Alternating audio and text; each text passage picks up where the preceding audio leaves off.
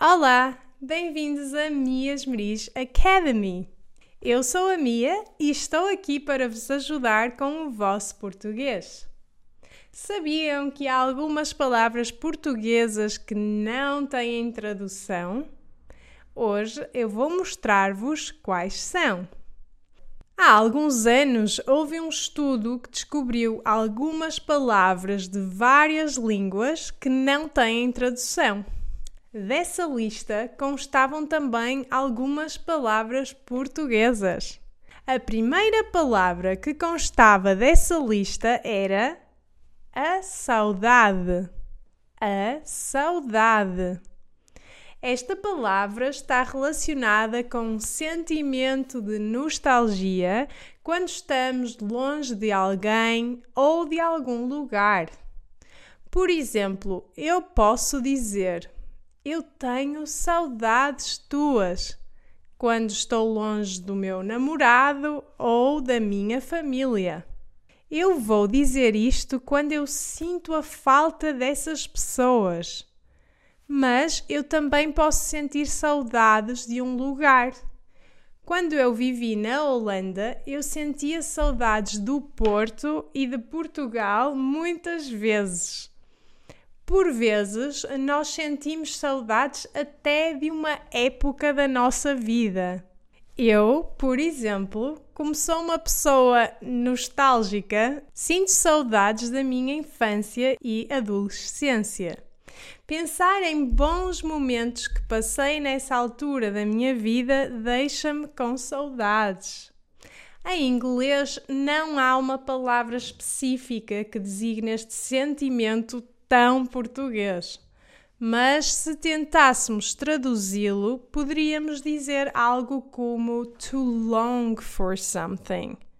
No entanto, não me parece que esta tradução capte o verdadeiro sentido da palavra. Se quiserem realmente sentir um pouco do que é a saudade, podem ouvir fado, um tipo de música tipicamente portuguesa e que fala sobre este sentimento tão lusitano. Outra palavra que constava nessa lista era desbundar. Desbundar. Eu acho esta palavra muito engraçada. Se por um lado os portugueses são um povo nostálgico que gosta de fado, por outro lado, nós também gostamos muito de desbundar. Esta palavra é, na verdade, um verbo que significa algo como desfrutar do momento ao máximo e divertir-se muito. Quando for possível ir a festas outra vez, eu com certeza vou desbundar. a terceira palavra da lista era desenrascanço. Desenrascanço. Eu acho que, na verdade, esta é a palavra mais portuguesa de todas.